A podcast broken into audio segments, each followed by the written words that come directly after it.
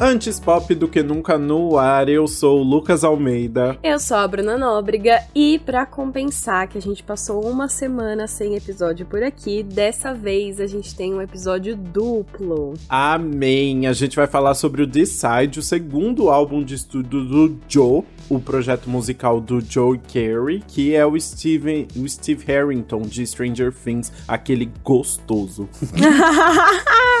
e também a gente vai falar sobre o EP Nós, Vós, Eles 2 da Sandy. Então bora começar logo pra não perder tempo. Bora!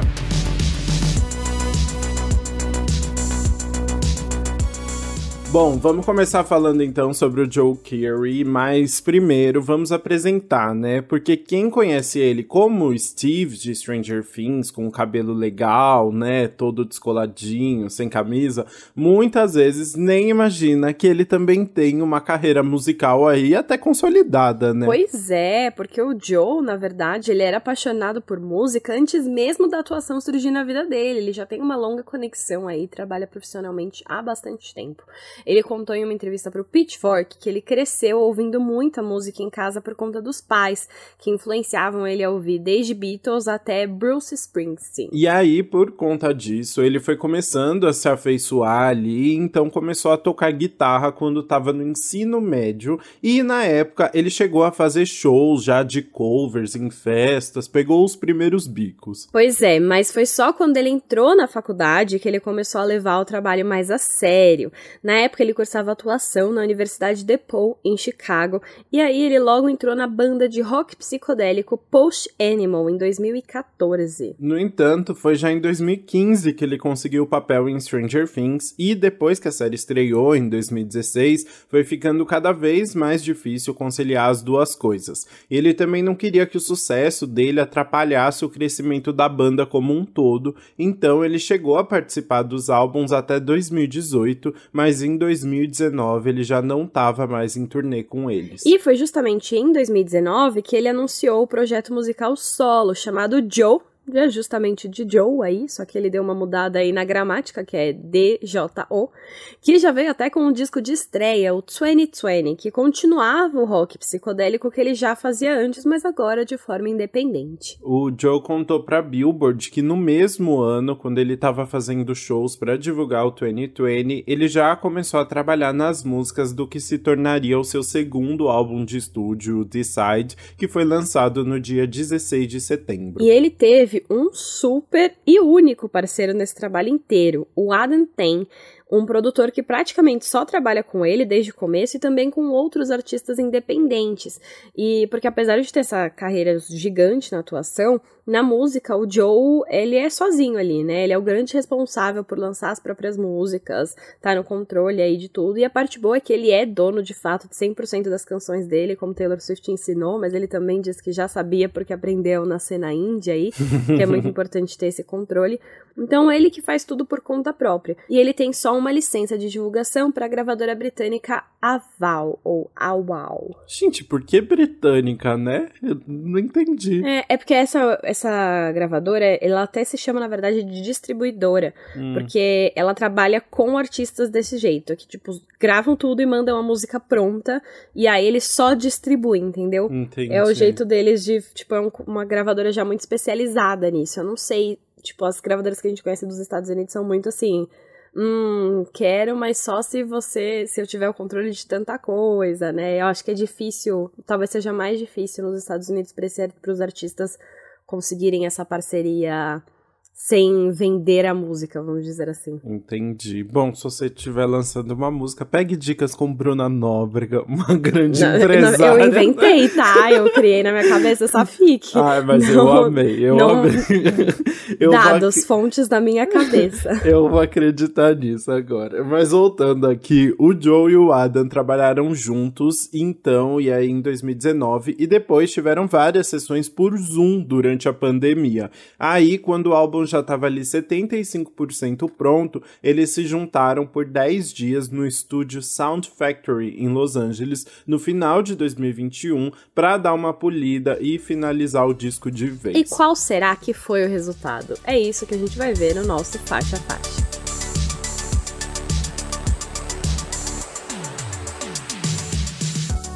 Vamos começar então com Runner. Essa é a primeira faixa do disco que já abre assim com um big statement, né? O negócio assim, para deixar uma marca. Essa já é a música mais longa do álbum, tem 4 minutos e 18 segundos. E, cara, é uma grande mistura de coisas acontecendo ao mesmo tempo. Sim, na letra, basicamente, ele vai falar ali sobre as coisas já estarem pré-determinadas, né? Tá tudo definido, mas mesmo assim, ele, você ainda fica tentando mudar as coisas, né? Então ele fala, tipo, o amor e o ódio decidem, o dinheiro cresce e morre, as pessoas nunca mudam, mas eu preciso tentar. Então tem aquela visão pessimista, ao mesmo tempo que ele tá ali quase perdendo o fôlego, tentando fazer alguma coisa de diferente, né? Exato. E assim, ele repete muito essa parte, né, das coisas mudam, mas eu preciso tentar, em meio a sintetizadores e efeitos e arrangendos e arranhões e muitos barulhos. E aí depois ganha uma bateria, instrumentos. Cara, é uma grande coisa. E a música, ela vai passando pela letra e aí daqui a pouco ela muda e dá uma virada. E se você não tá prestando atenção, parece que mudou de música de fato, mas ela é tão longa que na verdade ela tá mudando em si mesma é uma grande mistura de coisas, mas é, é interessante como ele usa para abrir, porque essa música sobre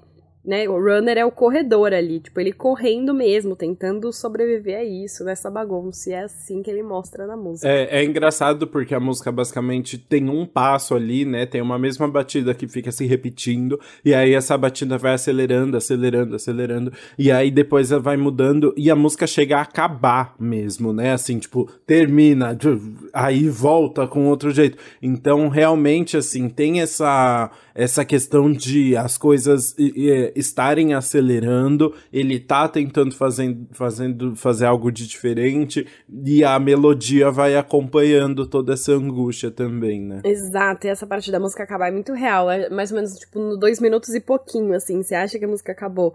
E o, o Joe Keery, ele disse em entrevistas que, tipo, no primeiro álbum ele queria ser muito diferentão, ele queria fazer coisas diferentes para chamar, é, não chamar atenção, mas tipo ser artístico e conceitual. E agora nesse álbum ele diz que ele aprendeu que o negócio é você misturar sua parte artística, mas também co com coisas mainstream, coisa que as pessoas querem ouvir. Porque né, o objetivo é que as pessoas ouçam sua música, então você tem que achar essa dose de equilíbrio entre as duas coisas. E eu sinto que ele tentou muito fazer isso nesse álbum. Dá pra. Eu sinto durante todas as músicas. E nessa, a parte conceitual, que ele também disse que é. Eu quero que as pessoas ouçam, quero trazer esse mainstream, mas eu quero surpreendê-las.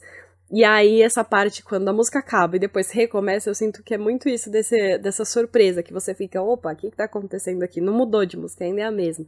Então, eu acho que ele, ele foi prestando muita atenção nesses detalhezinhos para conseguir lançar. Também acho. E é, é, é, engraçado, isso acontece em outras, outras faixas também, né? Em outras faixas, a música acaba e volta depois, e eu uhum. acho isso uhum. uma delícia, especialmente quando é aquele negócio assim, termina a música e vem só um complementozinho instrumental mental, assim, uhum. diferente. Acho isso tão chique. Acho muito chique também.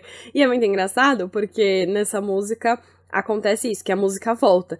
Em compensação, na próxima, na segunda faixa, que é Gloom, a música acaba abruptamente e aí você fica, tá, vai voltar. E não, não volta, ela acabou mesmo. Então é muito Nossa. engraçado que ele vai brincando, né? Total, da primeira pra segunda, você diz, né? Da primeira pra segunda, ela tem, ela é, na verdade, ela, é, ela vai daquele jeito que é, você tem que escutar o álbum na ordem certa, né? Porque a, a música hum. começa exatamente no final da primeira. Ele tem toda essa uh -huh. esse desenho do, da produção para uma música encaixar na outra, mas eu digo no final da segunda, da segunda, da pra, segunda terceira, pra terceira, porque ah, o final, agora a gente já vai emendar tudo, então vamos começar a falar da segunda. vamos fazer igual o Joker. é, vamos fazer igual o Joker que emendou, a gente emenda também. O final da segunda, ele fala assim: "So goodbye" e acaba. E, tipo, e a música tá ah, rolando, tá. rolando, rolando. E aí, quando ele fala so goodbye, que é tipo, então adeus, a música para, assim. Não tem um final, ela só para.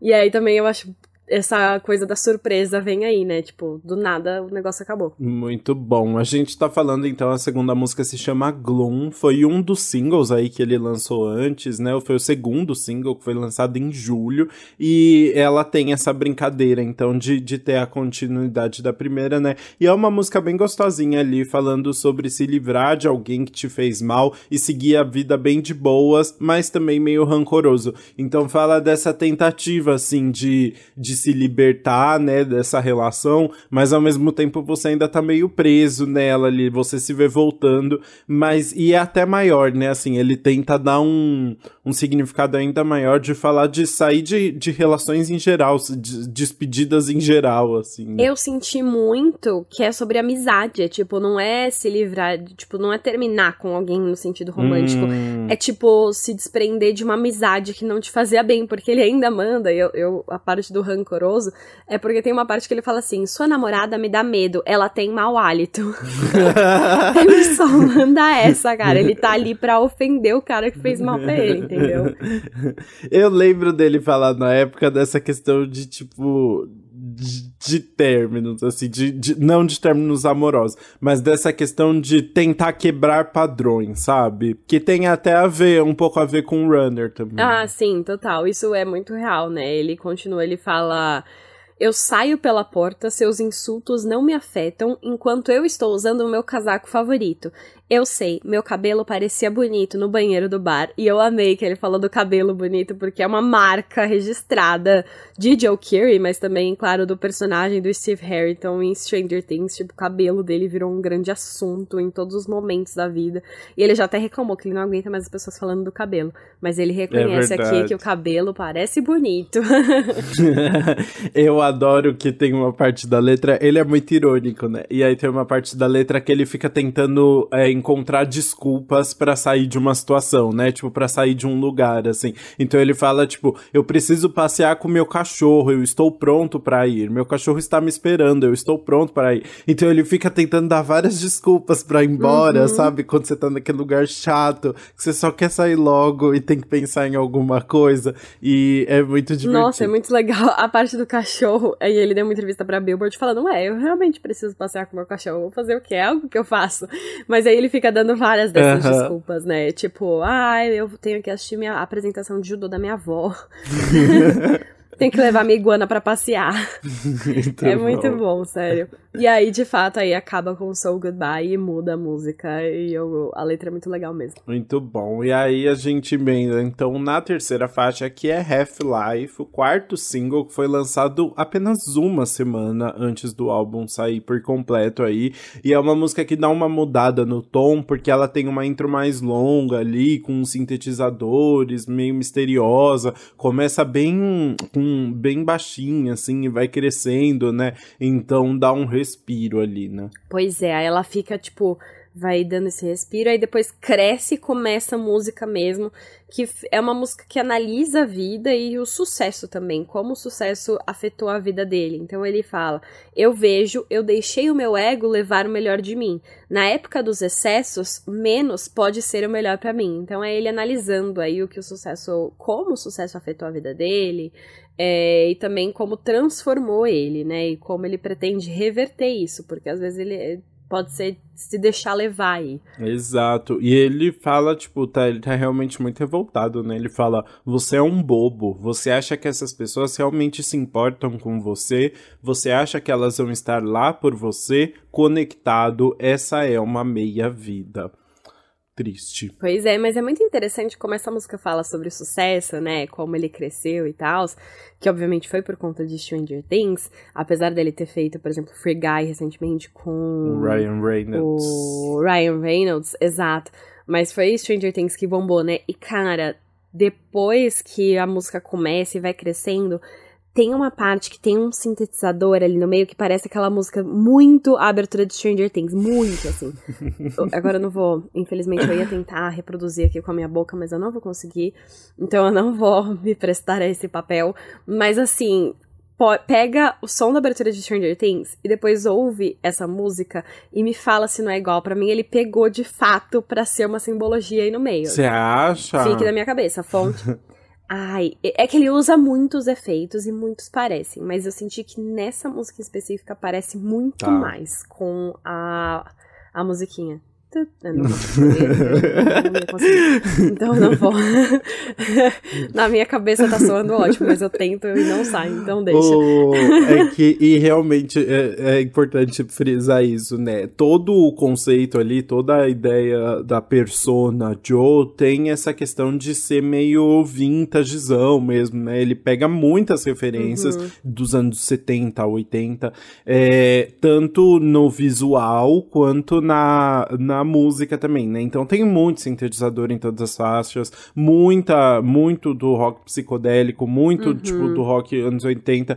Então tem essas referências todas muito ali. E esses sintetizadores muitas vezes lembram Stranger Things mesmo, né? Mas é engraçado assim, né? Que, que boa coincidência Stranger Things ter colocado alguém no elenco que tem tantas referências mesmo dessa da, da, ali dos anos 80, né? Alguém que tá tão interessado ali naquele momento. Uhum. Foi um. Ele realmente foi uma pessoa muito certa pra essa série. Não, total. É muito engraçado, né? Tipo, encaixou sem querer. Na verdade, assim, ele, ele criou o Joe em 2019, muito tempo depois. É, de já ter entrado em Stranger Things. Mesmo assim, é uma pessoa que já tem conexão muito longa aí, né, com... É, tem muitas influências dessa época, mas a falando influências, agora fica aqui um comentário muito aleatório. Ele fez uma matéria pro Pitchfork falando sobre músicas que eram inspirações e referências para ele. E aí é muito aleatório, porque hum. ele fala, tipo, de uns artistas muito indies, que aqui a gente nem conhece, ou pelo menos eu não conheço, mas. Aí ele cita Charlie XX, ele cita muito ela de referência, ele fala hum. que ele hum. gosta muito de como, às vezes, como ela consegue criar uma música pra bombar, tipo, que você percebe que o objetivo dela é ser chiclete e grudar na cabeça, ele ele gosta uhum. disso, ele citou vários exemplos, e aí ele citou o álbum dela, que ele gosta pra caramba. E sabe quem mais ele citou? Tim Maia. Mentira! Ele citou olha. Tim Maia. Ele disse que quando Nossa. ele veio pro Brasil, ele veio pro Brasil pra divulgar Free Guy é, na CCXP. Em 2018, eu acho, com Ryan Reynolds. E ele disse que uma pessoa, tipo, ele tava num carro e a pessoa tava tocando Tim Maia e ele ficou, meu Deus, que música é essa? E aí a pessoa falou Tim Maia e tal. E aí ele começou a ouvir muito. E aí ele falou que, tipo, se apaixonou. Ele até descreveu que ele é tipo o Frank Sinatra do Brasil. E ele disse que ele gosta muito da voz dele e como ele cria essas músicas muito diferentes, assim, que são atemporais e tudo mais. Eu achei muito incrível, né? Gente, eu tô chocado. Ele ouviu no carro e já pegou a referência, chocado. Pois é, muito maravilhoso. Enfim, ó, ele tem muitas é, referências mesmo aí, diferentes, mas ele tem um pezinho no passado aí de inspirações. Nossa, achei muito, muito chique essa, essas referências. Ah, e um príncipe, né? Ele é um príncipe, mas na verdade ele se considera um bobo. Sim. pois é, porque a nossa próxima faixa é Full. Sim, Full é a música mais curtinha do álbum, tem ali 1 minuto e 54, menos de 2 minutos, e continua meio que o assunto da música anterior, sobre fama e tal, falando que ele vai ser essa pessoa que entretém os outros e se colocando nesse lugar de bobo da corte ali, né? E é muito engraçado, porque olha só, você até, até falou sobre essa letra na música anterior, ele fala: Você é um bobo, você acha que essas pessoas realmente se importam com você? Uhum. E nessa música, ele fala o seguinte: Todo mundo precisa de um bobo. Eu vou ser o seu bobo, eu vou performar para você, apenas me diga o que fazer. Então, tipo, é ele assumindo de fato esse papel, porque, tipo, tá, eu tô nessa posição que eu sou muito famoso, mas as pessoas. Será que as pessoas realmente se importam? Mas aí ele entra nessa música e ele fala: tá, mas eu tô aqui, né? Então eu vou fazer o que é o meu trabalho, o meu papel e tudo mais. E aí ele se coloca nesse papel que ele fala como full, né? O bobo. Exatamente. E aí, é, apesar de, de ter essa letra então tão crítica, né? Mais tristonha, tão reflexiva, é uma música divertida, assim, né? Ele fica uhum. fazendo uns barulhos com a boca ali que dá pra ouvir mais com fone de ouvido. Mas até eu ouvi sem também e deu pra ouvir alguns, assim. É, ele coloca um, um ladinho engraçada ali. É, né? então, ele meio que. Real, ele assume o papel de bobo nessa música, né? Ele brinca muito com a produção. Uhum. É uma música curta, mas que ao mesmo tempo junta muitos elementos ali, né? E é uma história curiosa, que eu não sei se é verdade. No Genius, né? O site que a gente sempre fala por aqui. Tava falando que, de acordo com o Reddit, o Joe teria escrito essa música em um Airbnb quando tava gravando Stranger Things. É real?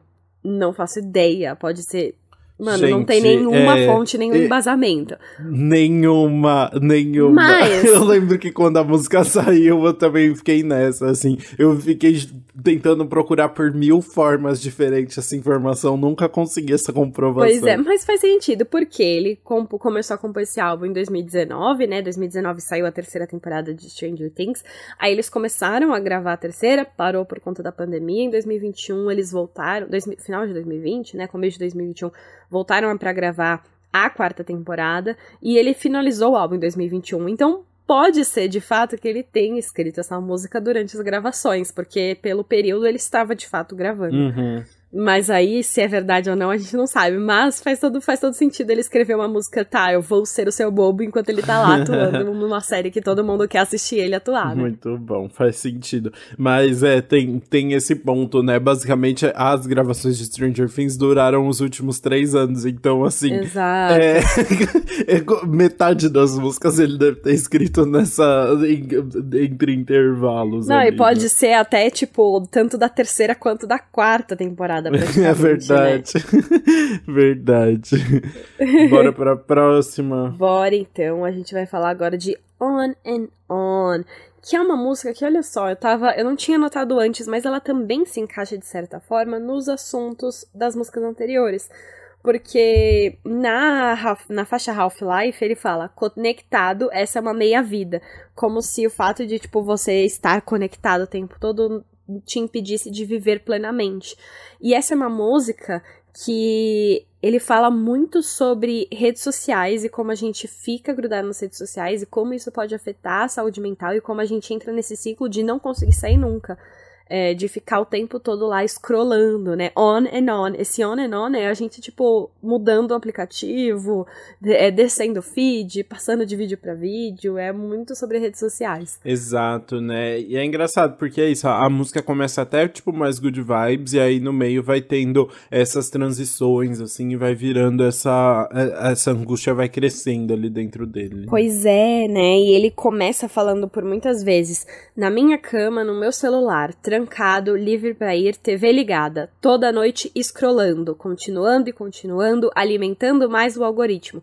Então ele fica falando que tá isso, ele tá ali, tipo, na cama, no celular, e ele tá fixo nisso, tipo, tá, as coisas estão acontecendo em volta, mas ele tá lá scrollando, alimentando o algoritmo. Enfim, esse é um ponto que afeta muito o próprio Joe, assim, né? Exato, é, ele falou, né, que desativou o Instagram em maio de 2021 e sempre fala como as redes sociais podem te afetar muito, podem ser muito prejudiciais. E aí, mas agora, hoje ele tem a, o Instagram do Como Joe, né, que É. aí é só de trabalho mesmo, ele não fica postando nada pessoal ali, só divulgando as músicas, né. Então, exato, é muito engraçado. Ele tinha o Instagram Joe Curie, né, que é o da pessoa, Uhum. e aí, enfim, desativou, e aí ele continuou só com o do Joe, mas mesmo assim o do Joe é muito largado, né, só tem real a divulgação, tipo, ó, lancei uma música nova, meu álbum vai sair tal dia, essa é a capa, essa é a trilha sonora, tipo, só tem informações, não é uma coisa que ele fica postando, é uma coisa que Sim, talvez ele, ele- tenha até uma equipe pra postar pra ele, né. Não faz stories de comida ali, né?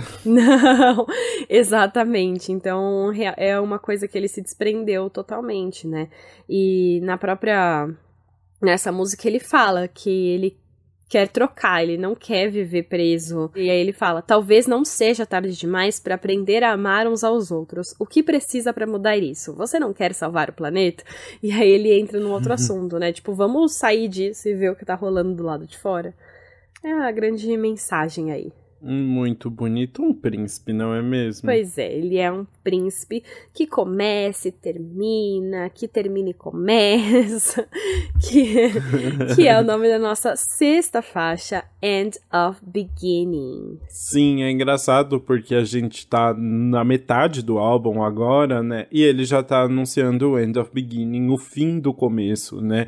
É, porque na letra ele fala ali.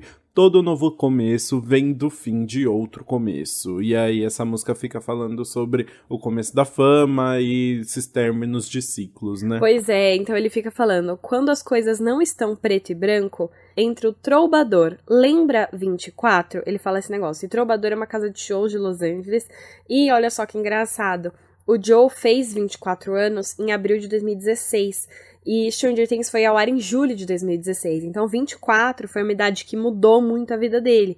Então ele fica lembrando sobre quando as coisas mudaram na vida dele e como ele era no passado antes da fama. Então ele fala sobre esses novos começos que surgiram na vida dele e como seria se não tivessem acontecido, né? Ele fica passando sobre isso. Sim, aí vem uma, um sentimento de nostalgia ali, né? Ele ainda comenta: E quando eu volto para Chicago, eu sinto outra versão de mim. E Chicago foi onde ele fez a faculdade, como a gente falou, né? E ele ainda fala: Você tira o homem da cidade, mas não a cidade do homem. Então vem toda essa sensação ali daquela época de novo, né? Tá reflexivo, né? Tá reflexivo. Ele pensa, ele traz aí muitas. É, muito o que ele aprendeu naquela época, fica pensando muito sobre como ele era no passado, ou como era talvez até a carreira musical, né? Porque ele estava na faculdade em Chicago, mas ao mesmo tempo que ele estava na faculdade, ele estava no Post Animals também, né? Ele estava em outra banda. Uhum. Então ele mudou não só de vida, mas também a música, né? Como as coisas foram mudando, mas ao mesmo tempo ele se sente aí voltando para as próprias raízes, sendo essa pessoa que ainda era no passado. Ele ainda tem um pouquinho de Chicago ali dentro dele, um pouquinho da pessoa que ele era antes da fama, que é um assunto que passa muito, né? Ele fala muito sobre a fama e como ele foi afetado por isso e como ele gostaria de ser antes, é um assunto que tá aí presente no disco. Isso é legal, né? Ele tá conseguindo ser bem coeso aí nos assuntos. Sim, é engraçado isso, né? Porque a gente vê muitas questões, assim, né? O, o a galera de Stranger Things, tirando a Millie Bobby Brown, tem muitas questões envolvendo a fama e não são. E ao mesmo tempo são pessoas que, tipo, zero se expõem, assim, né? Uhum. Não é gente que fica saindo em tabloide e tal. A Millie é a única que a gente vê mais, né? De resto, são pessoas extremamente fechadas assim, mas que mesmo assim, tipo, tão, tão sofrendo muito com essa, com essa privação de, de, de poder ser só uma pessoa comum, né? Nossa, total, né? Todos são muito reservados aí. Inclusive, muitos têm carreiras musicais aí muito boas, é engraçado. Nossa, sim, uma loucura É uma isso, loucura, né? enfim, vamos comentar sobre isso no futuro, provavelmente, porque tem mais lançamentos vindo aí.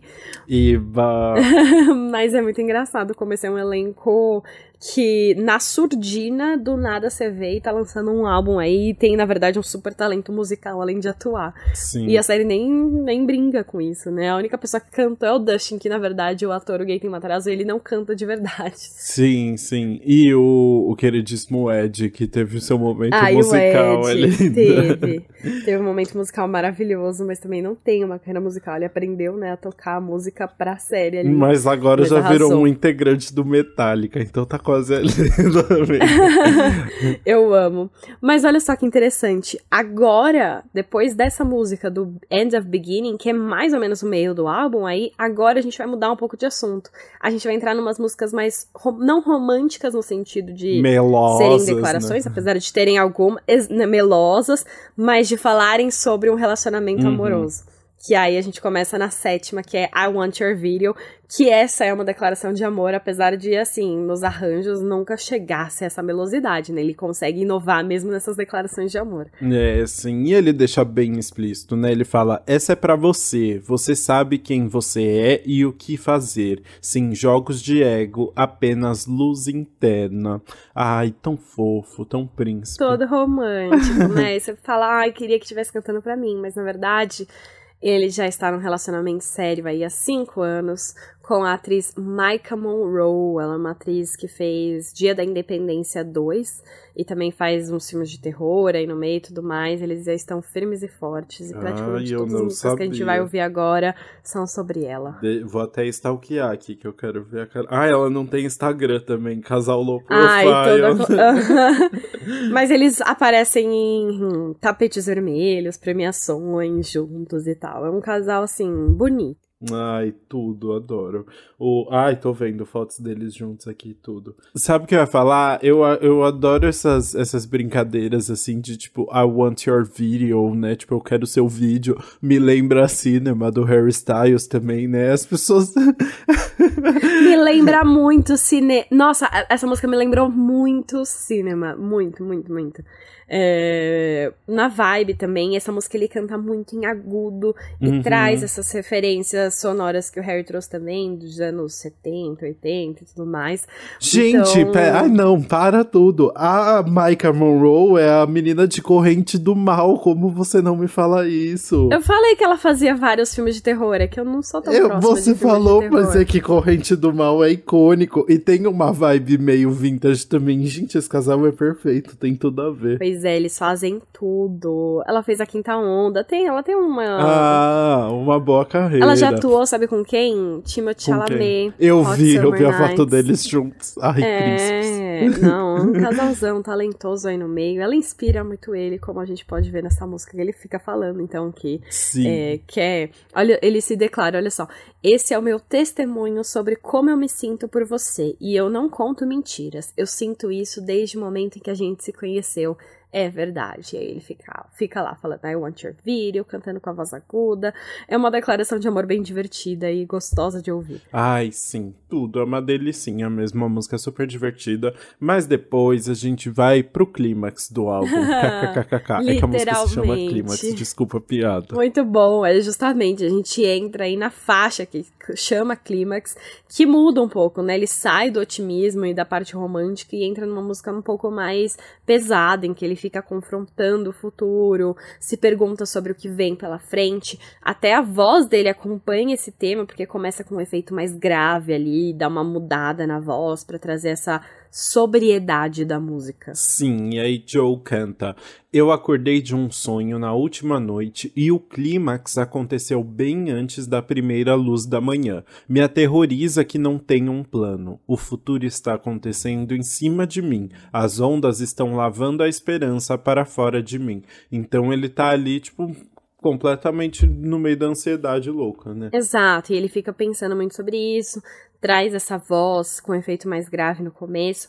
Aí depois a música até dá uma mudada enquanto ele continua. Eu sinto que ela ganha uma vibe um pouco mais new wave, assim, bateria, baixo. E tem uma parte aí que ele muda, que a voz dele fica grave, mas aí ele canta de uma forma mais suave, não sussurrada, mas tipo soft, assim, uma voz um pouco mais leve.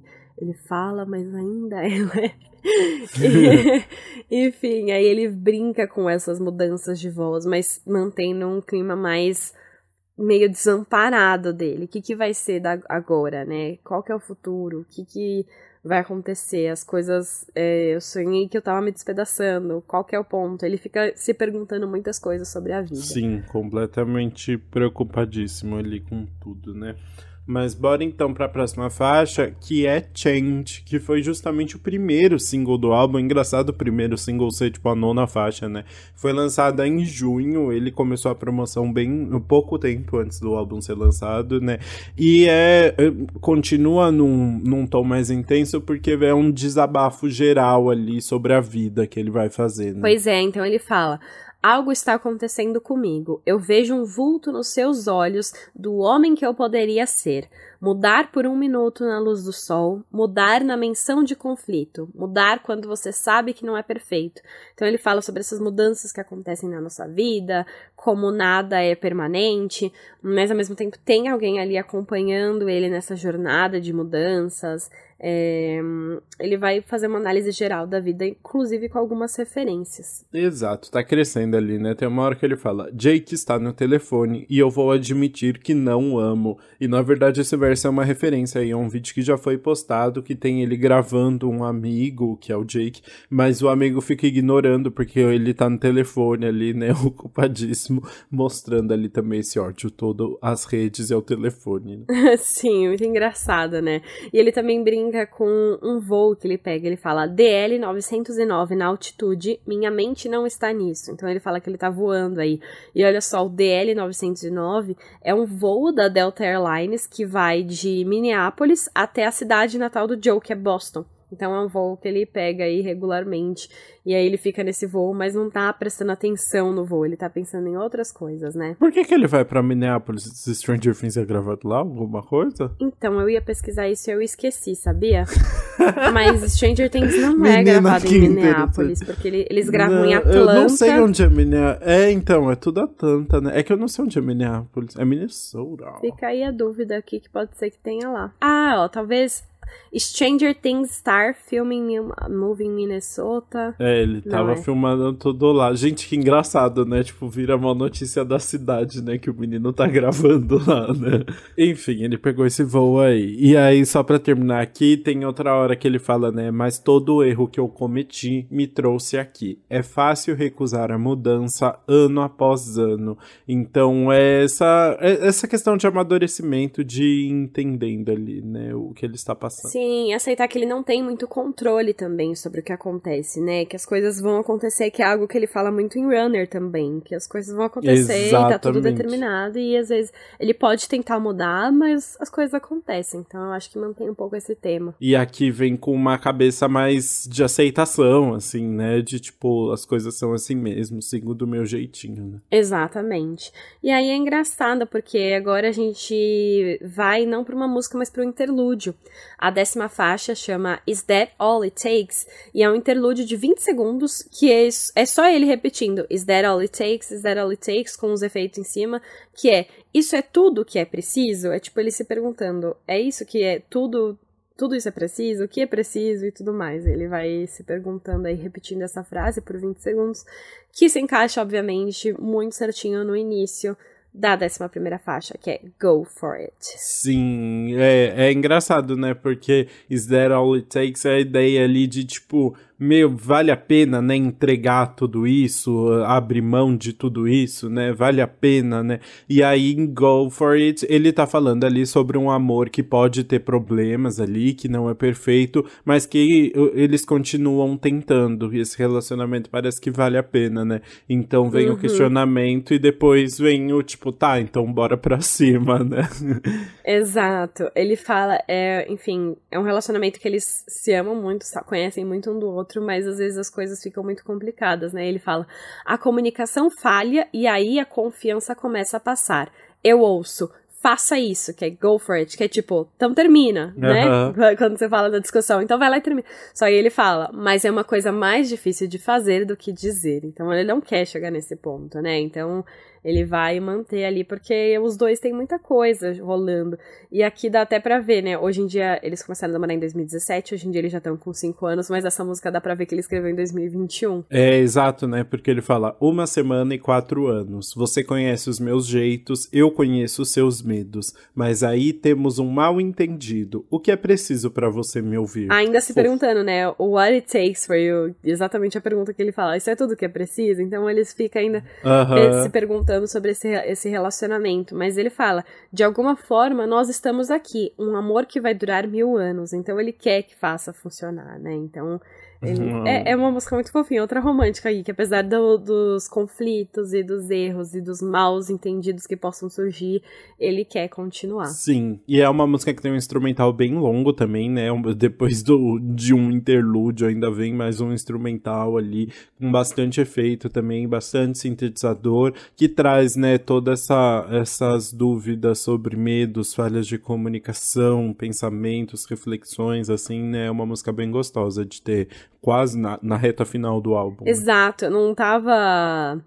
É, foi exatamente isso que eu senti, porque ela começa normal, só que aí ela chega nessa parte instrumental que é tipo, mano, também é uma grande bagunça, que para mim foi muito essa representação, né, do, dos medos e falhas de comunicação, tudo que surge nesse relacionamento. Só que aí essa parte acaba e volta, então é tipo, vai passar por isso, mas depois fica tudo bem. Exatamente. Ai, tudo, né, um príncipe.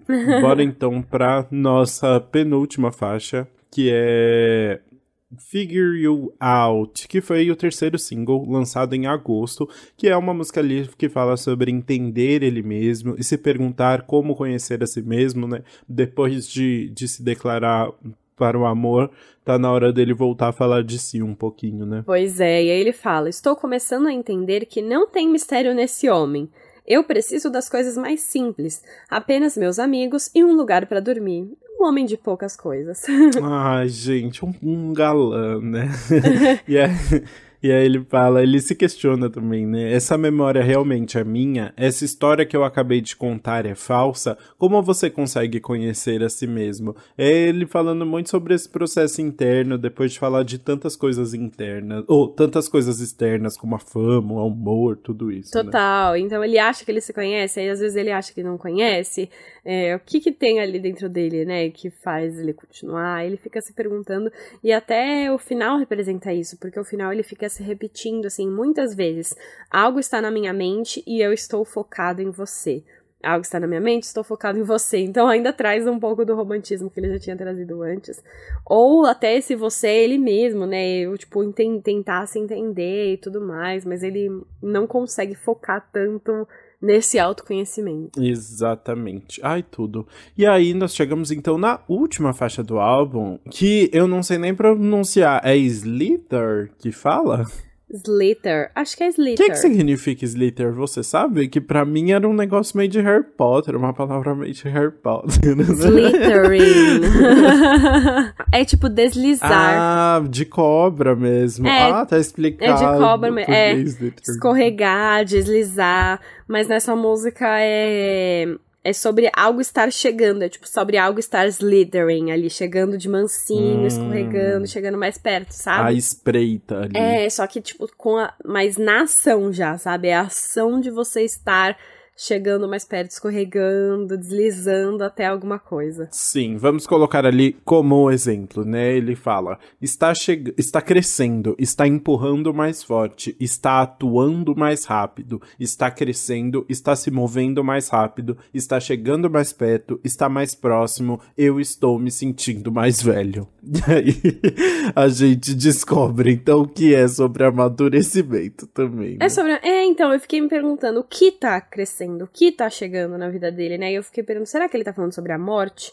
porque ele fala sobre estar tá se sentindo mais velho, né? Então, será que ele estava falando sobre uhum. algo que está se aproximando, que a morte é algo que vai acontecer de qualquer jeito, então ela vai chegando mais perto de você a cada momento? Fiquei pensando que talvez seja isso, porque assim, essa frase que você acabou de ler é, uma, é a música que é a, é a letra da música inteira, que ele se repete muitas vezes. Ele se repete muito, né? E aí tem só o finalzinho que muda, que ele acrescenta mais algumas coisas e ele fala: Todos nós queremos ser alguém no final do dia.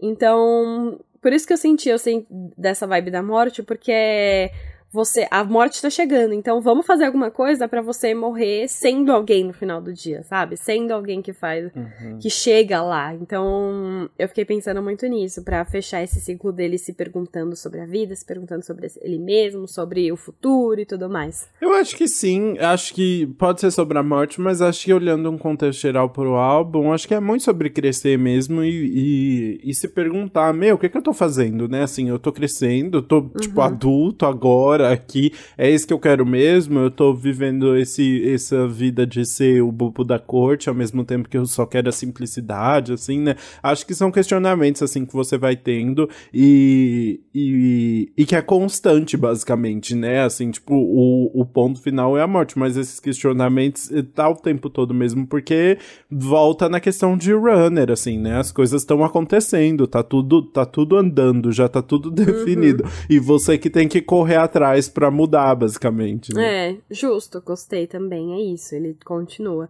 E aí agora um fato interessante sobre essa música, né? Ela tem uma bateria de fundo que começa ali nos, é, na, sei lá, no segundo, terceira vez que ele tá repetindo, que ela é uma bateria tocada pelo próprio Joe e ele tocou a bateria no banheiro do estúdio para criar o eco que eles queriam para fechar o disco. Então achei muito ah. interessante que eles trouxeram esse eco da bateria para música. Enfim, acho que ainda dá mais essa de algo que tá chegando, que você tá ouvindo os ecos ao longe e tudo mais. E eles brincaram muito, né? Foi um álbum que eles experimentaram muito na criação, trazendo elementos diferentes e tal, inclusive é, indo buscar até no nos lugares mais aleatórios, né? Sim, total. Ah, e um príncipe, né? Bom, acho que assim a gente pode terminar, então. Drinking game do episódio. Quantas, Quantas vezes, o Lucas chama o Joe gente, de príncipe? É porque é tudo que eu tenho que dizer. Inclusive, vamos pro, pro veredito só pra eu falar mais uma vez que ele é um príncipe agora.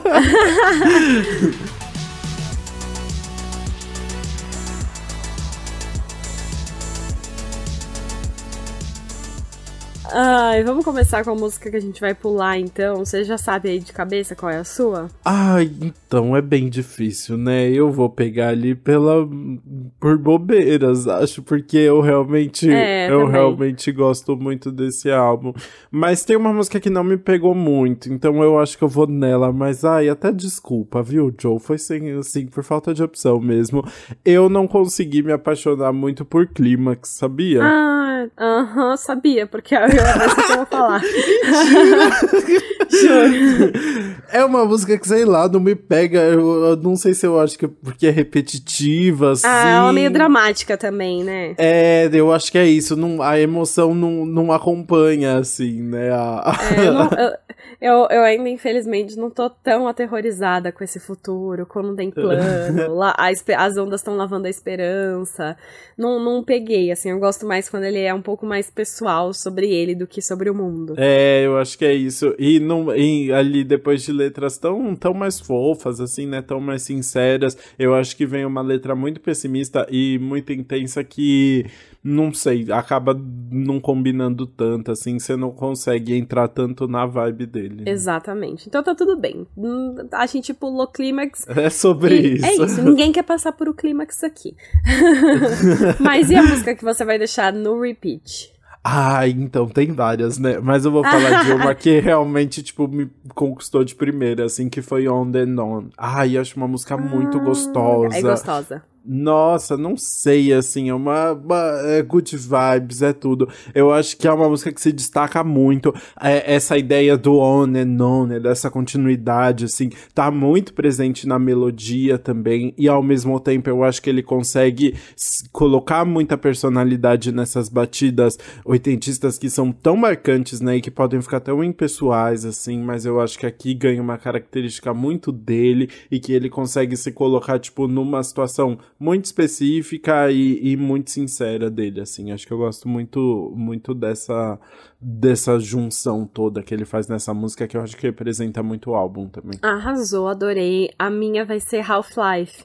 Assim que eu ouvi, já, já peguei, tipo, uma vibe muito gostosa. para mim, é é uma música que eu ouvi e falei, tá, essa música pode ir além do álbum, acho que também tem um potencial das pessoas se juntarem com o single. Eu gosto da letra, eu gosto muito dele analisar a fama, né, ficar se perguntando sobre isso. Eu gosto muito do efeitinho ali que eu falei, hum, Stranger Things, achei o Stranger Things, mas eu gosto também como tem essa intro longa e meio misteriosa e do nada a música transforma e fica grandiosa, enfim, eu acho que ela é muito redondinha ali no que ele tá se propondo a fazer. Muito muito bem. Bom, bora, bora, então falar um pouquinho sobre o que, que a gente achou do álbum e da carreira musical também do John, né? Como, como você recebeu toda essa esse esse álbum? Ai, sério, eu gostei demais. Eu fiquei chocada. Não é, eu achava que era muito alternativo assim, e na verdade é, é, pessoal. Eu achava que ia ser uma coisa muito conceitual e tal, mas você consegue entender tudo que ele tá dizendo, você entende porque ele quer achar um meio de falar pela música também. Ele tem muita coisa a dizer, coisas que ele não disse na atuação, coisas mais pessoais, né? Quando ele tá sendo ele mesmo ali, apesar de usar um alter ego, né? O Joe. Eu gostei muito, eu, eu acho que ele tem muito talento. É que as, algumas músicas escondem a voz dele, eu acho. Mas quando você ouve a voz dele de verdade no meio ali, quando sai a voz natural, assim, sem tantos efeitos, também tem um talento que você não imaginava que ele tinha essa voz de cantar tão boa. E um álbum é um álbum muito bem feito, dá pra ver que, tipo, ele já tem um. Não é uma coisa nova para ele, ele já, mano, tem um. manja muito aí há muito tempo. Foram duas pessoas fazendo esse álbum inteiro, né? E eu gosto muito como eles brincam com as coisas, brincam com os efeitos, misturam referências, é, trazem letras pessoais e ao mesmo tempo. Que fazem um sentido dentro do álbum, tem essa conexão ali entre elas, contam uma história e trazem essas surpresas inesperadas. E eu acho que ele conseguiu muito bem misturar o mainstream que todo mundo quer ouvir com a parte conceitual e surpreendente que ele gosta. Então, eu falei, ah, gostei, porque era adorei. Ah, gostei. É adorei com gostei, mas é mais adorei do que gostei. muito bom. Eu concordo muito com o que você falou, assim, achei tudo muito sincero, muito verdadeiro. É engraçado porque é isso, é uma persona, né? Tipo assim, é essa criação dessa, desse cara meio doidão e com umas roupas dos anos 80, assim, que ele cria, e ao mesmo tempo, a partir daí que ele, que ele consegue espaço para expressar coisas muito, muito próximas dele, que a gente reconhece muito, né? Questões da fama, assim. Não é que ele tá falando de coisas completamente abstratas, né? Assim, ele tá falando de coisas muito atuais. Então isso é muito interessante de ver, assim. Eu acho muito sincero e acho que ele faz isso muito bem. Também gosto de, de toda a, a a intimidade que ele consegue criar num projeto poderia ser. É engraçado porque é isso, né? São pessoas que estão muito em alta, que poderiam estar tá com equipes gigantescas. Aí ele consegue manter muita essência e fazer algo muito verdadeiro para ele, né? O que torna muito real. Gosto muito das referências, assim. Acho um roqueirinho muito sincero. E fiquei muito curioso para ver como é Joe se apresentando em um show, né? Ele tá fazendo alguns shows agora. Uhum. Queria muito assistir, assim. Please come to Brazil. Ele ele podia muito vir pro Lola, né? Lola, Acho ia ser tudo. Muito. Ou The Town, alguém arruma isso daí. É, ai, The Town, The Town podia muito, né? Pra bombar. Ai, eu, eu quero. Alguém arruma que eu.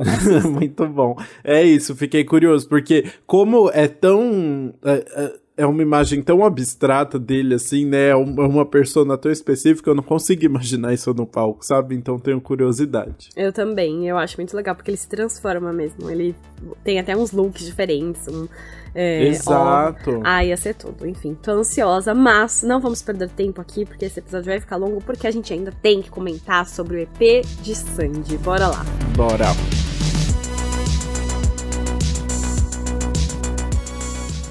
Bom, a Sandy nem precisa de introdução, né? Então a gente pode falar direto aqui do projeto dela, que começou em 2018. Na época, a Sandy queria fazer um álbum de feats mesmo, para poder colaborar com vários artistas diferentes. E aí ela teve essa ideia do trocadilho com nós, vós, eles, o voz com Z, né, de voz, uhum.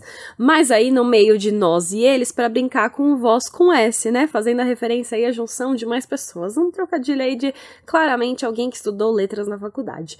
Mas ela não só fez um álbum, ela decidiu documentar o processo de criação e gravação da música em vídeo. E aí ela foi lançando tipo um mini documentário com vários episódios no YouTube. Exatamente, ela entregou o pacote completo ali, né? E com isso ela reuniu artistas como Ana Vitória, Isa, Maria Gadu, Tiaguinho, o próprio marido dela, né, o Lucas Lima, e o pai, o Chororó. E foi muito legal, né? Ela entrou em turnê depois depois veio, veio a volta do Sandy Júnior e tal, então acabou sendo uma sucessão de grandes projetos aí, né? É, um momento em que ela estava colaborando muito com outras pessoas. E aí, por isso mesmo, depois de trabalhar com tanta gente, a Sandy contou que o objetivo dela era gravar um álbum solo, agora eu vou focar numa coisa minha. Só que aí, o que aconteceu? Veio a pandemia, ela ficou em casa sem poder trabalhar, ela até lançou alguns singles de regravação e um single inédito enquanto isso, porque ela tem um estúdio dentro da casa dela e o Lucas Lima é produtor e grava tudo, então eles conseguem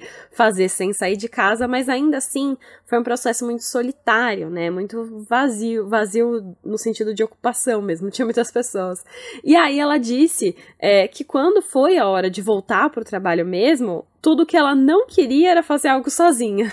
Exatamente, né? Aí por isso veio a ideia do Nós, Vós, Eles dois. A Sandy foi junto com o Lucas Lima para um camp de composição com outros quatro compositores e os dois criaram muitas músicas incríveis por lá. E aí, com elas em mão, eles foram escolhendo novos artistas que eles queriam trabalhar e que eles achavam que combinavam com cada música, né? Exatamente. E assim, mesmo sendo um camp de composição com outros quatro compositores, é, com as músicas músicas tendo seis pessoas nos créditos, uhum. elas ainda são bem pessoais e têm uma ligação entre si, né? A Sandy contou que grande parte delas surgiram de poemas que ela escreveu durante a pandemia. Então as pessoas ajudaram ela a completar a letra, né? Transformar o poema em letra e também adicionar a melodia. Mas foi uma coisa que todos estavam muito sincronizados ali no objetivo e que é, todo o processo foi muito pessoal. Sim, tudo partiu muito dela. Ela faz questão de deixar isso bem claro, né? E aí ela chegou a comentar: Eu criei uma temática para esse disco. Eu queria que uma música encaixasse com a outra e com a outra, então eu já fiz pensando nisso.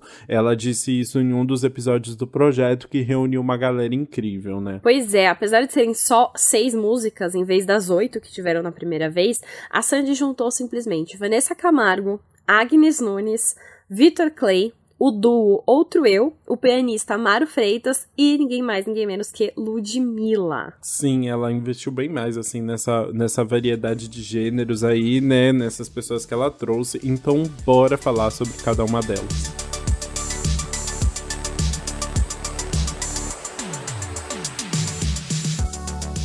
O novo projeto já abriu com uma grande bomba aí, né? Que foi leve, o feat com a Vanessa Camargo. E esse, essa junção é muito significativa porque desde que a Vanessa Camargo surgiu na mídia, ela sempre foi colocada como rival da Sandy, né? Tinha aquela questão de ser as duas cantoras pop ali disputando espaço e tal, porque as duas tinham pai sertanejo, eram jovens tentando ali no pop, então tinha, de, tentavam criar, a Sandy falou que surgia da mídia, mas até do público também ficavam tentando criar essa uhum. rivalidade quando elas mesmas, assim, tipo, estavam cagando, né? Não tinha nada. É, só que aí e é até ruim, né? Porque elas falam um pouco sobre isso, que por conta, assim, do público e das notícias, uma achava que a outra tinha problema com ela, uhum. sabe? Então elas nunca conseguiram Sim. se reaproximar. Uhum. E aí a Sandy decidiu, então, com esse feat, encerrar de vez isso, conversar. E assim, as duas ficaram muito felizes por trabalharem juntas. Elas sentiram que essa era um momento, né? E elas se aproximaram demais. A Vanessa contou aí o episódio sobre elas, né? Elas mostram que elas ficaram muito íntimas. íntimas. A Vanessa contou que levou o filho dela para brincar com filho da Sandy, que eles ficaram, que era tipo um encontro normal de amigas, e aí por acaso elas gravaram uma música ali no meio. Sim, e a, a, a faixa em si acaba tendo muito a ver com isso também, né? Porque a música fala justamente sobre reaprender a ser leve, se desprender das coisas que te deixam mal, né? Que te põem para baixo. Então é tem tudo a ver também com essa questão ali de, de bora acabar com isso, né? Exato, e também foi muito curioso porque a Sandy, sem saber, mandou essa música pra Vanessa, né? E falou: Ó, oh, eu pensei em você e tal.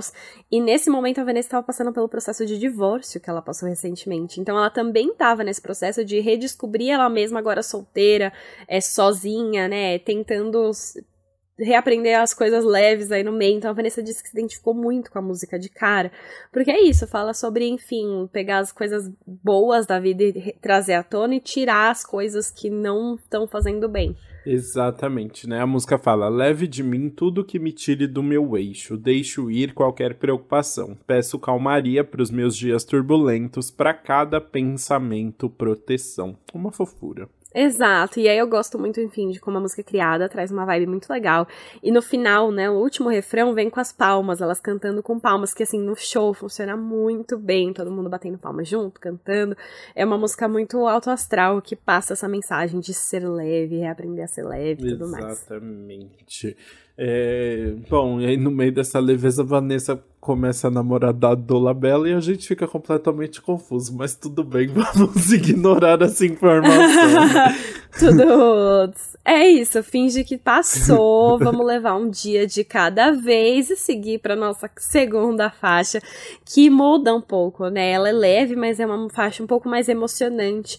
É um feat com Agnes Nunes, que assim, perfeita, a voz dela, gente, que delícia de ouvir, né? A voz da Sandy é uma delícia de ouvir. Com Agnes Nunes é aquela música que é tipo, mano, um cobertor para os ouvidos. Gente, Agnes Nunes tem a voz perfeita, assim, né? É uma voz que hum, é uma delícia de ouvir, realmente, é absurdo. Então, realmente combina muito. E essa faixa em especial, ela tem algo de muito importante, assim, né? Pra, já fica muito claro a, a, como ela é única pelos créditos, né? Porque essa é a única música que não teve composição nem da Sandy e nem do Lucas, mas é uma das músicas que a Sandy mais se emociona cantando no final das contas, apesar de não ser dela, né? A música, ela é composta pelo... Como que é o nome? Nome dele é. Edu Tedesco. Que é, é. Ele é guitarrista, ele é baterista, ele é um dos, dos. Eu tô tentando buscar aqui. Da, faz parte da banda da Sandy. Exatamente. E aí ele apresentou a, a música pra ela, né? E ela curtiu muito. Ele é guitarrista. Isso. E aí ela, ela se apaixonou, acabou se apaixonando pela música. Né? Exato, enfim, ela. E não só por isso ela se emocionou porque é bonita, mas porque a música foi muito especial. Nesse ano, a madrinha do filho da Sandy, que é tipo uma grande amigo de, amiga dela, é, faleceu. E essa foi uma das últimas músicas que a Sandy mostrou para ela, e era uma das músicas que ela mais gostava. E a letra tem tudo a ver com passar pelos dias difíceis. É uma música que fala sobre respirar para passar pelos momentos ruins, viver um dia de cada vez. Então, quando ela ouve, ela não consegue deixar de pensar, né, na amiga que ela perdeu e sobre tentar viver esse dia de cada vez respirando. E é uma música que, assim, a, a Sandy, no primeiro show que teve em São Paulo, ela até chorou cantando, hum. porque realmente é uma música que emociona e é muito pessoal para ela, mesmo ela não tendo, sendo a única que ela não participou da composição. Nossa, eu fiquei, eu ia te perguntar isso agora, sobre como foi no show, porque eu participei de uma coletiva com a Sandy e ela falou justamente isso, sobre, tipo, toda vez que ela vai cantar essa música, ela lembra desse, desse momento, mostrando a música pra amiga e tal. Então, que pra ela, tipo, ela sabia que ia ser muito difícil, sabe? Eu fiquei pensando até se ela não ia acabar tirando da turnê, sabe? Uhum. Que bom que ela conseguiu cantar, né? Sim, sim. Eu tô ansiosa pra ver agora que ela vai cantar todas as músicas, porque ela foi cantando as músicas nos shows conforme ela ia lançando, porque ela não lançou tudo de cada vez, né? Ela foi lançando primeiro as duas primeiras, depois a três e a quatro, depois a cinco e a seis. E agora estão todas aí juntinhas para ela apresentar. E, ela, e é legal, porque ela leva os convidados pro palco para cantar com ela. Já levou Vanessa Camargo, já levou outro eu. Ansiosa pra ela trazer aí Ludmilla. Será? Ludmilla acho que vai ser mais difícil ela levar no palco, né? Pra cantar com ela. Ah, não sei, acho possível. É que não sei se em São Paulo, né? Mas acho possível. Seria mais fácil no Rio, mas os shows do Rio já, já foram. foram então, né? assim. Gente, esse negócio de, de fazer uma turnê com um projeto pela metade é no meio estranho, né? Tudo bem que foi pouquíssimo, na verdade já deu início à turnê quando já tinham quatro músicas lançadas. Faltavam, faltava uma semana. Na verdade, né? não. Não? Não, só tinham duas. Não tinha tudo teu e destruição, que são as próximas. Ah, eu pensava que já tinha, já. Ai. Não, só tinha lançado duas. É verdade, é, é, estranho, porque os shows vão ficar diferentes, né? Porque conforme ela foi lançando as músicas, ela foi acrescentando na turnê. Não, mas... Mas... Mas pera, ela tinha não, feito, não tipo, um show, então, né? Porque lembra, quando eu participei da coletiva, você não tinha ido no show ainda. É, só que ela ainda não tinha lançado tudo teu e nem destruição. Você viu o episódio em primeira mão. Ah, foi antes, entendi. Desculpa, tá, confundi tudo. É, é... ai, ai coitado, nossa, eu tava... o, realmente, é... Mas você sabe vou defender a Sandy aqui. Ela falou que também tem uma questão, quando ela lança um projeto novo, ela sabe que ela tem que dar mais atenção na setlist pro projeto novo. Mas que isso é muito difícil para ela, porque ela também quer usar muitas músicas mais antigas. Então, que na, uhum. eu, eu fiquei com a impressão que, na verdade, ela não ligava tanto de cantar as músicas novas, sabe? Assim, porque, né, se não são seis músicas que acabam integrando a setlist ali e ela tem que tirar outra, sabe? Então, acho que ela se aproveitou dessa desculpa aí. é isso, então, tá tudo bem. Mas vamos, então, já que a gente já falou muito sobre as próximas, vamos mudar pra nossa terceira faixa, que é tudo teu, feat com o Victor Clay, que vem, então, em outra semana. E, cara, é, uma, é muito engraçado, porque esse, o episódio que tem o Victor Clay, é um dos mais divertidos. Quase não mostra eles gravando a música e mostra mais eles batendo um papo. Porque o Júnior participa do episódio também, então eles ficam lá batendo papo. Victor Clay fala que vai se mudar para Campinas junto com a Sandy. É, aí eles ficam falando todo mundo que já se mudou para Campinas também. é maravilhoso. Eles vão entregando todo mundo. Até o Chororó não aparece, não aparece? É, e, a no, assim, a, a fam... e a Noeli, ó, tipo, aparece a família inteira Isso, no episódio. A família toda Fica todo mundo conversando. E aí, assim, é muito divertido. Aí você vai ver, a música é lentinha, romântica, uma coisa assim completamente diferente da vibe que eles passam no episódio, mas assim, muito gostoso de assistir. E é uma música muito bonita também, é uma música é, que fala sobre se entregar completamente em um relacionamento. Exatamente, né? No, no refrão eles falam, né? Te peço tudo teu e te dou tudo meu, né? Ah, e é bem bonitinha, né? Eles cantam, não sei querer tão pouco, não sei amar no meio, se for para ser que seja inteiro. Então essa música música sobre justamente é, se entregar ali um relacionamento. Né? E, é, e é legal porque a Sandy disse que surgiu, essa foi uma das que surgiu do, de um poema dela, que ela tinha um começo escrito, e aí o pessoal desenvolveu, mas é um poema que ela escreveu, então é bem honesto e real. Seria um poema que ela escreveu pensando no Lucas Lima.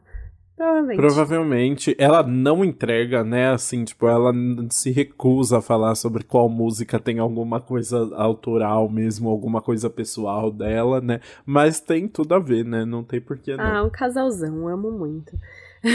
Casalzão. Mas uma, a quarta faixa que a gente vai agora é sobre um amor que vai acontecer ainda. Então é um pouco mais ficcio, fictício aí, né? Foi uma inspiração em outras coisas. Uhum. Que é Destruição, a parceria com o do Outro Eu. Exato. O Mike Túlio e o Guto Oliveira, que formam o Outro Eu, participaram da, do camp de composição com a Sandy e com o Lucas, né? Então eles estavam basicamente compondo não só essa, tipo, mas como outras músicas ali nesse processo, né? E que foi leve, tudo teu e voltar para mim.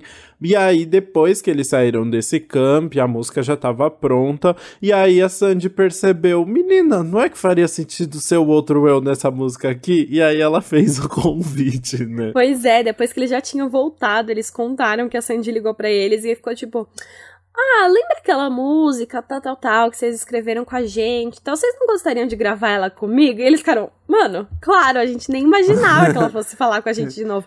E é engraçado, porque eles já têm outra música juntos, que é Ai de Mim, que é do outro eu, com parceria com a Sandy. E aí, tipo, a Sandy, eu acho que esse camp, eles não têm muita composição, eles só, é, muitos detalhes, eles só falaram camp de composição. Mas eu acho que foi criado pela própria Sandy e pelo Lucas, tipo. Sim. Eles sim. chamaram outros compositores pra virem fazer a música pra eles, assim, não era uma coisa geral. Então eles escolheram a dedo as pessoas que eles queriam nesse campo de composição. Então eles já trabalham muito bem com o Mike e com o Guto, né? Então, assim, na hora de gravar é. ia ser muito fácil se eles gravassem também. Então foi muito legal que ela chamou eles também para participar dessa música. E também foi um episódio muito gostoso de assistir, porque eles são amigos, além de tudo. Exato. É legal porque tem isso, né? Assim, tipo, a, a Sandy tem toda sua experiência, mas aí vem o Lucas que também tem um, um contato muito grande com essa galera do Good Vibes, até porque ele tá envolvido com o, o, a dupla do Mar Aberto lá, né? Então são pessoas que ele já tem até mais proximidade em criação de música, né? Caso do outro eu, caso do Victor Clay também. Ele tem essa, essa expertise aí para formar esses campings, né? E eles comporem junto. Exato, e dá muito certo. E aí, enfim, essa música fala sobre se apaixonar sem perceber. Então ele, ela canta, eles cantam. Quem te chamou aqui? Quem te convidou para entrar? Quem deixou me invadir, inverter tudo de lugar? É tipo, surgiu do nada essa paixão e agora o que tá acontecendo? E aí o refrão fica repetindo, prevejo destruição, que aí você chegou arrebentando as portas e meu coração e tudo mais. Mas é muito, eu gosto muito de como cresce no refrão, o refrão e eles ficam, prevejo destruição. Me pareceu uma música de, de Frozen. Ah, que assim, legal! Uma, uma tradução de uma música. Porque é uma, é uma frase completamente não usual, né? A gente não fala prevejo e a gente fala muito pouco destruição também, né? A gente fala destruir, o verbo destruir, mas destruição é difícil. E prevejo destruição é, poderia estar em Frozen, né? Eu achei. Achei ótimo, podia muito. Eu gosto muito que o, o Lucas Lima, cara, eu amo muito seguir ele no Instagram, né? Ele posta muitas. Hum. Mano, os stories dele são muito bons, os conteúdos, ele brinca muito sobre ser blogueiro e tal. E aí, ele sempre. É, enfim, como ele tem um conhecimento musical gigante, ele sempre coloca trilhas sonoras muito boas nos stories. Hum. E aí, e, só que ele gosta muito de colocar na, de trilha sonora músicas de Sandy e Sandy Júnior. Ele coloca muito. Ah, mentira! É, ele sempre coloca, tipo, umas músicas muito zoeiras. E aí, quando lançou Destruição, cara, todos os stories com, com, os contextos mais aleatórios possíveis ele colocava destruição. Especialmente, tipo assim, ele ganhou uma caixa gigante de Lindt. Aí eu, eu prevejo ah. destruição. E, cara, é muito bom. Foi uma música que grudou muito e ganhou um significado muito mais divertido na minha cabeça por conta dos stories do Lucas. Muito bom, gostei. Bom, depois de, de toda a descontração que foi o feat com o outro eu, a gente vem pra um lado muito mais sério em Amor Não Testado, que é um feat com a Amaro Freitas. Então, obviamente, né, é uma música só voz e piano ali. O Amaro Freitas é o pianista famosíssimo, tocou em Gracinha com o Mano Gavassi é, e tem uma carreira consolidadíssima aí, né? E é legal que volta na tecla de ter um músico junto no meio do projeto, né? Na última edição é. teve o Matheus Assato, né? Em... Ai, você até... Ai, Bruna é tão preparada que ela botou no, no roteiro. No primeiro, nos Osas um, a Sandy chamou o guitarrista Matheus Assato, também conhecido como parceiro de, de Maju Trindade. Jesse. e, ah, é, e, não. que to, e, por acaso e, tocou na, no show da Jessie J também, né? Em, na vários, faixa... né? Ele fazia turnê com, com ela. É, fez com Silk Sonic, também maravilhoso. É, eles estavam juntos na faixa Grito Mudo, né? Que também... E aí agora ela volta com outra pessoa, com, num dueto com um instrumento, agora com a Mário Freitas, chiquérrima, né? Exato, não, é muito legal. Grito Mudo foi uma das minhas músicas favoritas do Nós Vozeles 1, porque era muito lindo, como, tipo, era só a voz da Sandy com a guitarra dele ali, linda, né? E aí essa também, cara, é muito legal. Eles falam até no episódio que é como se o instrumento fosse é um dueto, sabe? É um dueto de voz e instrumento ali, uhum. porque o piano é tão marcante quanto a voz da Sandy. E é uma música, nossa, é uma música muito linda, muito gostosa de ouvir. É uma das letras mais lindas, né? É uma é a música longa, ela tem quase cinco minutos. E aí é tipo, a letra passa por vários aspectos. E olha só, essa é a única música de todo o disco que foi composta só pela Sandy e pelo Lucas. Então foi uma música que eles se dedicaram muito ali nesse processo de de letra, mas claro que ainda o Amaro, quando ele chegou, ele ainda acrescentou mais uns detalhezinhos ali é, na hora de tocar, eles mudam uns graves, umas coisas. Nossa, é, eu, eu pensei que parecia uma melodia de contos de fada, assim, de tão linda. Muito fofa. E é engraçado porque, apesar de ser tão íntima, né, ser algo tão próximo, a Sandy diz que essa é uma música que não é inspirada em nenhuma história pessoal, né, mas sim em coisas de fora ali, coisas que ela observou, mas que mesmo assim ela consegue se sentir muito tocada pela letra, né? Sim, mas é porque essa música, tipo, Amor Não Testado, é uma música romântica, mas sobre um amor que nunca aconteceu aconteceu, sobre um amor que, tipo, os dois nunca ficaram juntos. Uhum. Então, é realmente uma história aí é, fictícia, mas muito linda e do jeito que é tocado. Sério, eu estou apaixonada. Muito bom. Nossa, qual música será que eu vou colocar no repeat? Muito bom. Mas vamos passar então para nossa sexta e última faixa, que é então Fit com Ludmilla, que foi lançada aí para finalizar esse processo, voltar para mim um negócio assim gigante, uma música que termina com o alto astral lá em cima. E olha que engraçado, é a última música do álbum, mas foi a primeira que eles fizeram. Gente, que loucura, né? Muito bom. É, deixar a Ludmilla ali no final, acho maravilhoso, né? E basicamente essa música surgiu então é, a partir de um poema da Sandy, que um desses que ela escreveu durante a pandemia, né? Mas teve a mãozinha de muita gente ali, né? Porque além da, da Sandy, outras cinco pessoas que estavam ali no camping com ela ajudou na, na escrita, né? É, exato. E mas, é, a Sandy disse que queria alguém que cantasse isso com verdade também, sabe? E aí ela pensou na Ludmilla, porque a música fala muito sobre se reconectar com as próprias raízes, puxar para coisas mais leves e simples, é, esse voltar para mim, né, lembrar de momentos mais leves e tal, e ela lembrou muito da Lud, e a Lud ficou muito feliz quando foi chamada, né, tipo, meu Deus, eu vou cantar com a Sandy, e aí foi muito gostoso também acompanhar, porque a Lud já é uma artista gigante, mas muito fã também. Quando eu chamei a Lolo, falou, mano, lógico que eu vou lá cantar com a Sandy. E ela falou que os amigos ficaram muito animados que ela ia cantar também. Muito legal. Não, e a voz da Lud tá absurda de linda nessa música, né? Eu fiquei chocada, tá? Porque assim, eu nunca ia imaginar que a voz delas. Era uma combinação que eu nunca ia imaginar. E aí deu muito certo, cara. A música foi muito certa para as duas cantarem juntas. Elas acharam um tom e uma forma que se encaixa demais e que até assim o a, a vibe da música combina tanto com o projeto da Sandy quanto também com Lud. Quando ela canta, é, é quase um. Não sei, é uma, uma marca muito registrada dela, né? Essa música também tem mais uma swingadinha, como elas falam também várias vezes no episódio. Ela é mais swingada, assim, tem uma vibe mais descolada também que, cara, deu muito certo. Eu gostei muito também. Legal. E junta com tudo isso uma produção muito legal também ali, bem, bem gigante. Né? Nossa, né? eu amei a produção dessa música. Para mim é uma das melhores produções do álbum, assim. É, tem uma bateria embaixo que passa pela música toda, mas quando chega na ponte, ela ganha uma sequência. E dessa vez eu sei quais são os instrumentos, porque eles estão creditados. Então eu sei exatamente quais instrumentos tem. Ai, eu que são amo. trompete, trombone e sax. Eles juntam esses três aí de hum. sopro na ponte que cresce. E aí as duas cantam, cantam, e a música cresce e depois desce, ela diminui assim, pá! E aí você fica, meu Deus. E aí elas voltam a cantar com a voz suave. Gente, assim, ficou tudo. Também amei. Nossa, essa. Muito engraçado, eu fui gostando de todas, mas a sequência dessas duas músicas finais foi muito, muito bem escolhidinhas, assim, para fechar o projeto com chave de ouro. Gente, muito bom. Eu adorei. Também acho que foi um momento muito especial ali de terminar. Bom, bora então pro nosso Veredito.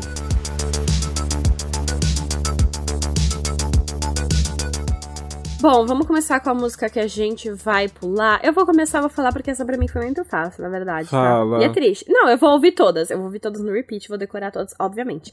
Mas, apesar do Victor Clay ter tido o meu episódio favorito ah. do documentário, do projeto, foi a minha música que eu menos gostei. Sério? Foi a música que para mim chamou menos atenção, assim, porque eu acho que seria, combinaria uma música um pouco diferente pro Victor Clay, uma música um pouco mais solar, assim, que essa música eu achei um pouco mais lentinha e romântica, que, enfim, lançando assim em duos, eu acabei chegando muito mais em Destruição, que foi a música que foi lançada junto com essa, do que Tudo Teu. E pensando nas outras, eu gostei muito das outras. Então essa acabou. Ah, passou. Mas eu vou continuar ouvindo de qualquer jeito. Uhum. E você? No meu caso, eu vou falar de destruição. Apesar de gostar muito da voz do, do outro eu, é, acho que combinou muito. Eu acho a letra um pouquinho brega. é tudo que eu tenho a dizer. ah, não acredito, eu adoro. Eu vou continuar aqui defendendo é brega, minha destruição e colocando nos stories. Prevejo destruição. Mas e a música no repeat? Ai, eu vou de. Ai, gente, tem muitas boas, né? Mas eu vou falar da Agnes Nunes. Ai, que ah, delícia ah, de justo. voz, que, que tudo, sabe? Letra muito bonita mesmo, muito tocante. Não é à toa que, que Sandy está, está emocionadíssima. E eu gosto muito da ter trazido a Agnes nesse projeto, assim. Tem um, é, tem um que de estar no repeat pela Agnes mesmo. Acho que tem tudo a ver, sabe? Assim, com, com as duas. E eu acho que é uma Sim. letra que que dá uma quebrada ali na, na, no resto do álbum, assim, e eu acho muito gostosinho, eu fiquei muito feliz com essa música. Justo, eu gosto também, é, achei muito linda. A Agnes Nunes é bizarra, ela tem 20 anos, mas começou bem antes ainda, uma criancinha e, nossa, a voz Gente, dela é uma loucura, pronta, assim, né? É. Mas, enfim, eu acho que a música com o maior potencial de hit, se a Sanji trabalhar bem, essa Voltar Pra Mim com Ludmilla pode, nossa, bombar demais. Mas a minha no repeat eu vou ouvir pra caramba Amor Não Testado, porque é a música mais longa e eu quero decorar porque é linda. Não, mas é linda também. Nossa, que, que música maravilhosa. Junção da voz com o piano. Ah, o piano vira uma coisa física, quase você ouve ali, uma voz junto com ela. A letra é muito linda, a melodia, conto de fada. Ai, música perfeita, não aguento.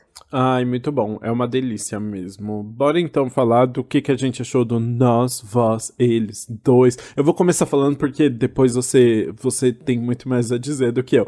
Mas eu gosto muito. Eu acho que é um projeto que realmente faz muito sentido pra Sandy hoje, assim, né? A Sandy não tá no pique de ficar lançando música loucamente, de ficar promovendo. Mesmo a turnê, ela não queria que fosse tão longa, ela queria que tivesse menos datas, porque ela tá afim de ficar com o filho, né? Então, realmente, é muito legal. E ela já disse que não vai botar mais datas mesmo. É, então, eu acho que é um projeto que faz muito sentido para ela, assim. Eu acho que mostra, é muito legal, especialmente poder acompanhar um pouquinho do processo de criação da Sandy junto junto com o Lucas, assim, né? Porque são pessoas é, extremamente inacessíveis que escolheram uma vida muito mais reclusa, assim, né? E, e, é muito legal a gente poder ter acesso a um pouquinho da música da. um pouquinho da, da vida da Sandy dessa forma, assim. e focada no que ela quer, que é no trabalho, né? De uma forma muito verdadeira, acho muito sincera, assim, o projeto. E é muito legal ver o encontro da Sandy com outras pessoas através disso, né? Acho que em álbuns, né? Ela não ficaria participando de álbuns de tantas pessoas, ou mesmo chamando tanta gente para um álbum dela. Então eu acho que é um projeto que funciona muito. Eu não sou o maior fã das músicas da Sandy, assim, é algo que não me pega muito. Eu acho. É, eu acho que às vezes é, é, meio meloso demais, assim, não me chama tanta atenção, não é algo que eu gosto de ouvir sempre. Mas é incrível e inegável o nível de técnica absurdo, assim, né? A voz da Sandy tá sempre per perfeita, as produções são muito legais, assim, né? Não tem erro, não tem, não tem grandes experimentações, acho, mas também não tem nada que tá fora do lugar, assim. E isso é muito incrível de ver. Acho que é um projeto que tem muita cara da Sandy, é muito, é muito pessoal e muito sincero. Então isso eu admiro muito, assim. Ela tem encontrado um formato tão tão verdadeiro e ao mesmo tempo tão divertido de acompanhar, né? Ah, arrasou, não tenho tanto a acrescentar, na verdade. É que eu sou, no caso, a minha diferença pra sua é que eu amo qualquer coisa que ela faz. Você ama. Mas eu acho que esse é um projeto muito legal mesmo. Eu gosto muito das músicas solo da Sandy, mas eu acho que é uma oportunidade muito incrível dela trabalhar com outros artistas. E é muito engraçado que a Sandy pode falar qualquer artista que ela quiser, o artista vai aceitar, né? Trabalhar com ela. Total. Então, não ela, tem, com esse projeto, é, ela. Com... Não tem uma pessoa no Brasil que vai falar não, né? Exato. E ela consegue trazer muitos artistas diferentes. E é muito legal, porque antes ela lançou Nós Vazeles, aí ficou lá e a gente achou que acabou. E agora que ela abriu a porta do Nós Vazeles 2, ela, mano, ela pode continuar para sempre fazendo feats e lançando. Então pode dar muito certo aí. Então muito ansiosa. Eu assisti o primeiro show, que só teve as duas primeiras músicas, teve participação da Vanessa Camargo. Já comprei o próximo show para ver agora todas as músicas.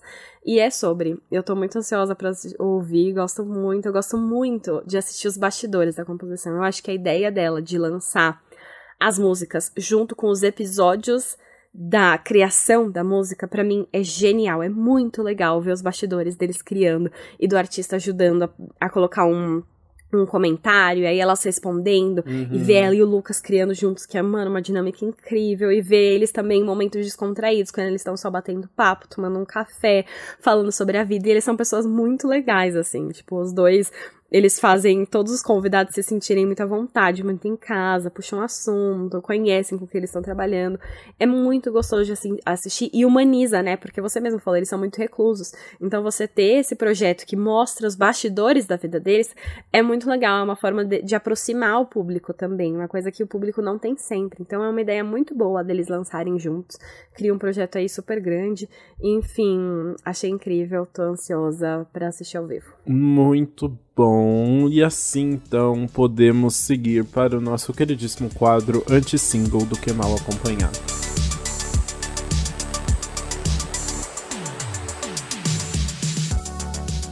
Bom, vamos começar então falando delas, as maiorais, as incríveis, maravilhosas. Blackpink, elas lançaram aí depois de dois anos sem lançamento de músicas inéditas. A girl band de K-pop tá de volta com o segundo álbum de estúdio, o Born Pink. É, veio aí depois de The Album, que elas já tinham lançado, tinha sido um grande hit. Aí elas começaram a lançar os singles dessa era, já estão bombando muito com grandes produções. Gente, os clipes, eu fico chocada que elas se superam a cada clipe clipe. E aí, agora, junto com essas oito faixas inéditas do Born Pink, elas também lançaram um clipe de. O clipe não, né? MV de Shutdown, que faz referência às antigas eras do grupo, também uma super produção. Elas não erram. Eu queria saber mais de Blackpink para fazer um episódio inteiro sobre elas, mas assim, eu não, não me atrevo. Eu só admiro de longe mesmo. Muito bom. É, eu adorei. Eu não ouvi o álbum completo ainda, mas estou animadíssimo. Eu vi que tem uma música só da Rosé, só muito diferente, assim. Então estou muito animado para essa era do Blackpink.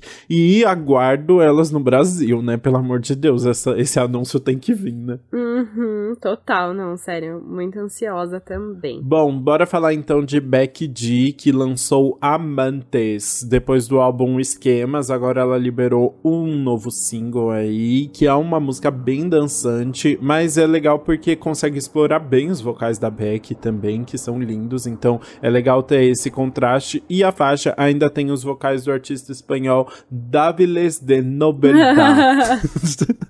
então, juntou ali em Amantes essa, essa, essa junção aí de vocais. Eu achei bem legal, assim, achei um bom, bom começo de nova era para Becky G. Uhum, também. Vamos falar agora de John Legend. Na verdade, o John Legend lançou na semana passada, que a gente não teve episódio, ele lançou um álbum novo, que foi o Legend. Ah. Olha só, ele brincou aí com o próprio sobrenome criativo, dele. Criativo. Esse é o oitavo álbum de estúdio do John Legend, mas assim tem, traz de novo aquele som que a gente costuma ouvir dele com a voz muito acentuada, aquelas músicas mais românticas com que parecem também cobertores para os ouvidos. E, mas, para puxar um gancho para essa semana, ele lançou o clipe de Wonder Woman, que é uma música que ele escreveu em homenagem à esposa, Chrissy Teigen, e que eles estão juntos há nove anos, gente, muito tempo. Imagina assim, imagina quando Nossa, for. Foi ontem. Imagina quando for a comemoração de 10 anos, né? Porque para a comemoração de 9 anos já ganhou clipe e uma música, uma música com um clipe maravilhoso que ele aparece com ela e ela tá grávida, então assim tem umas imagens muito lindas e também aparecem os dois filhos, uma coisa super romântica. É, toda a vibe de Legend tá aí, então fica uma menção honrosa pro álbum que a gente acabou não falando. Muito bem, e para fechar então, vamos fazer uma menção honrosa aqui a Carly Rae Jepsen, que tá de volta com Talking to Yourself. Esse, na verdade, é o quarto single do álbum que ela vai lançar aí muito em breve. O disco se chama The Loneliest Time e vai sair no dia 21 de outubro, coincidentemente o mesmo dia de Midnight da, da Taylor Swift, mas acho que ela já tinha anunciado antes, né? Então, assim, vem Taylor Swift pra cagar com o dia 21 de outubro, né? Mas é um popzinho bem chiclete aí, car carinha da Carly Rae mesmo, né? Com uma letra romântica. E já dá um bom esquenta aí pro, pro próximo álbum dela, né? Ela é uma queriducha, muito amada no Brasil, então é, dá uma animada pro lançamento. Ai, sim, ansiosa aí pra ouvir. A gente pode trazer o álbum aqui depois, na semana seguinte, ao de Taylor. Ai, tadinha. mas tô ansiosa. Gostei desse papo. Mas vamos encerrar logo porque esse episódio já tá gigante. Trouxemos dois. Nossa, é, Exato. Dois artistas maravilhosos. Amei falar sobre eles. Espero que vocês tenham gostado. Espero que tenha compensado a falta de episódio da semana anterior. Comenta nas redes sociais o que vocês acharam. Qual foi seu álbum favorito. Se vocês já ouviram. Se vocês querem ver shows. Enfim, conversem com a gente. Em quais redes sociais? Comenta aí, Lucas. Antes Pop do que nunca no Instagram e no TikTok, Antes Pop Podcast no Twitter, mandem DM, compartilhem com os amiguinhos, marquem a gente se você estiver ouvindo. Bora comentar sobre esses dois lançamentos aí da semana que estão muito especiais. E é isso, a gente se vê na terça que vem. Beijos. Beijos.